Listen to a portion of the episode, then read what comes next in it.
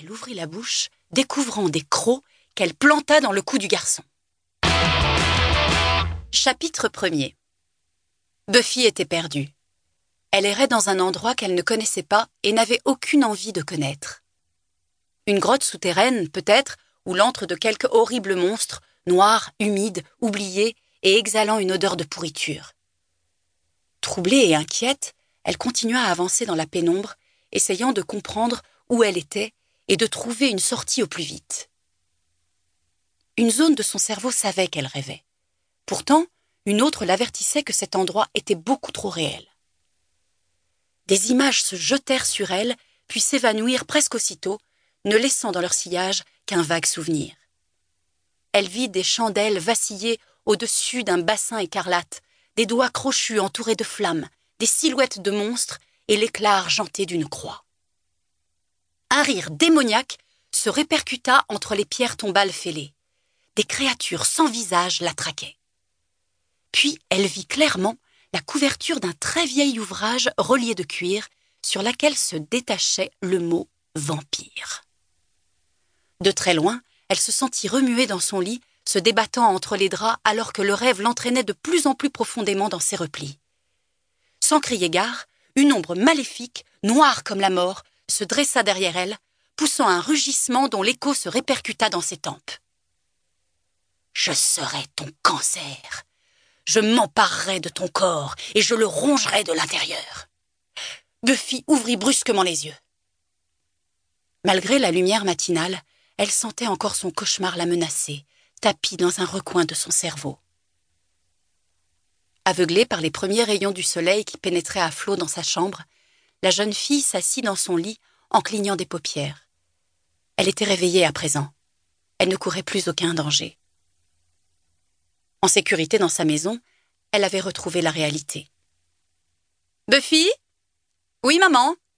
Il est l'heure de se lever. Tu dois pas être en retard pour ton premier jour au lycée. Dieu m'en garde, grommela la jeune fille. Elle se reprocha intérieurement sa mauvaise volonté, balayant du regard les murs encore nus et les cartons empilés dans un recoin de la pièce.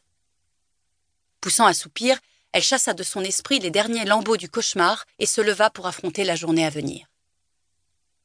Je suis sûre que tu vas beaucoup t'amuser, déclara Joyce Summers en regardant Buffy sortir de la voiture. Tu te feras plein de nouveaux amis. Sois un peu optimiste. Et surtout, elle marqua une pause, tâche de pas te faire virer. Promis. Pendant que sa mère s'éloignait, Buffy resta immobile quelques instants pour évaluer la situation. Ce matin-là, le temps était typiquement du sud de la Californie.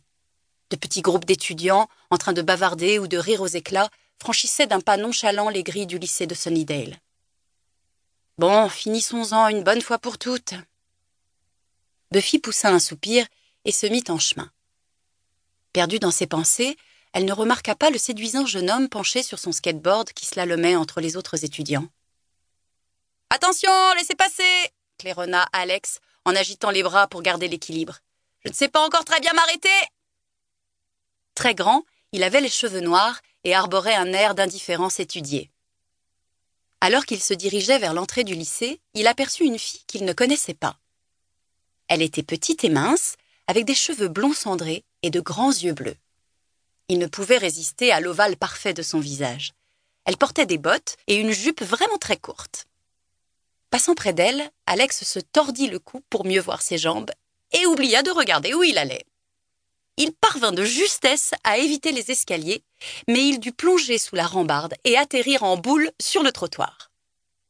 Alors qu'une silhouette familière se précipitait vers lui pour l'aider à se relever, il lui décocha un sourire charmeur. Willow s'exclama-t-il, pas gêné le moins du monde par sa chute spectaculaire. C'est justement toi que je voulais voir. Vraiment? demanda la jeune fille pleine d'espoir. D'après les critères de Sunnydale, c'était une jeune fille ordinaire et ennuyeuse. Pour commencer, elle avait toujours le nez dans les bouquins. Et on prétendait que sa mère choisissait ses vêtements pour elle.